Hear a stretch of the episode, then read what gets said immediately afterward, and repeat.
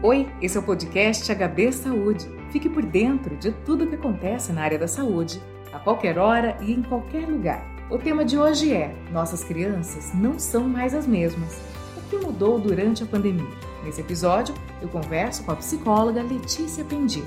Letícia, as crianças estão sofrendo bastante ao longo desse período de isolamento social e também com relação às restrições impostas pela pandemia do novo coronavírus. A mudança de comportamento é um dos relatos mais comuns feitos pelos pais em consultório.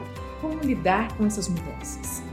No início, as crianças estavam vendo a pandemia como se fosse umas férias. Oba, eu não vou para a escola. E agora eu percebo que elas estão super felizes com essa possibilidade de estar novamente assistindo aula, tendo contato com professores, com amigos e até com o próprio desenvolvimento. O que nós observamos ao longo, né, é, desde o início dessa pandemia até os momentos atuais, foi o aumento de ansiedade, de agressividade, de tristeza. Algumas crianças expressam a tristeza através da raiva, dificuldade em lidar com limites e regras por conta da mudança de rotina uma rotina alimentar muito modificada, porque devido ao tédio e essas ansiedades, eles acabam recorrendo mais por essa questão da alimentação e a ansiedade também em relação a doenças, né? Algumas crianças ou adolescentes passaram a se preocupar mais com essa questão da contaminação e aumentar de maneira excessiva os cuidados com a higiene.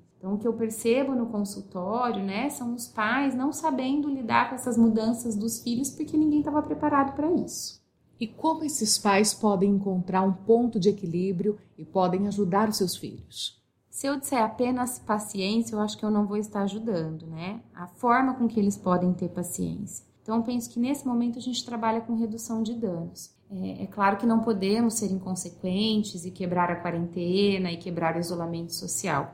Existe um vírus e a gente tem que tomar cuidado com ele. Penso que o principal papel deles agora é saber orientar os filhos no sentido de que, como eu digo para os pacientes crianças, né?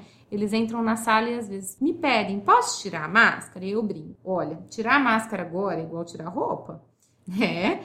Você vai ficar muito mais exposto. Então a máscara virou uma parte da roupa dessas crianças e nossas também. Então, se eles conseguirem orientar bastante os filhos para que eles entendam a importância dos cuidados, eu acho que isso facilita para inserindo gradualmente de maneira segura essas crianças é, socialmente. Então, lógico eu não preciso expor meu filho num ambiente muito tumultuado com outras pessoas que não necessariamente estão fazendo o uso correto das máscaras e do álcool gel. Mas se eu sei que tem algum amiguinho ou algum familiar que está tomando maior cuidado, né? E que não teria tanto prejuízo de trazer ele para perto do meu filho, eu acho que vale a pena a gente começar a pensar nisso. Porque sabemos que uma hora é, essa, essa restrição ela vai acabar, né? Vai diminuir, mas a gente não sabe quando. Então a gente precisa ir tentando se adaptar. Então penso que o equilíbrio em relação aos cuidados é fundamental. Redução de danos é a palavra de ordem, então. E com relação à grande exposição às telas, aparelhos de TV, tablets, celulares, computadores, a utilização dessas telas também pode influenciar nas mudanças que você já citou? Nenhum excesso é saudável, né? Quanto mais tempo exposto a telas, mais a gente coloca a nossa criança exposta aos riscos da que a internet oferece, né? De conteúdos, deles terem acesso a coisas que não são para a idade deles, fora os prejuízos neurológicos que a gente tem muitas crianças e adolescentes reclamando de dor de cabeça, justamente por utilizar muito tempo e até mesmo a insônia, né? Eles usavam as telas antes como lazer e agora a tela passou a ser inserida para os estudos. Então, a gente tem que priorizar o que é mais importante. Se ele vai passar a maior parte do tempo estudando, então nós vamos reduzir o tempo de lazer exposto a telas. Então, a dica para os pais, né? Qual é a minha dica para os pais? Observar sempre quantidade de tempo que fica exposto e que tipo de conteúdo que seu filho está tendo acesso. E em caso de dúvida, sempre procure um especialista. Né? Um profissional da área da saúde emocional pode auxiliar esses pais a conduzirem melhor os filhos durante esse período de isolamento social. Isso. O profissional da área da saúde vai saber como orientar o pai a inserir limites e regras e até mesmo monitorar. Muito obrigada pela entrevista, Letícia. Você ouviu o podcast HB Saúde.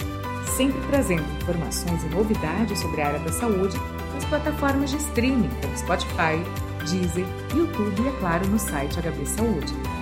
Nos aplicativos você pode seguir a gente e assim não perde nenhum episódio. Até o próximo!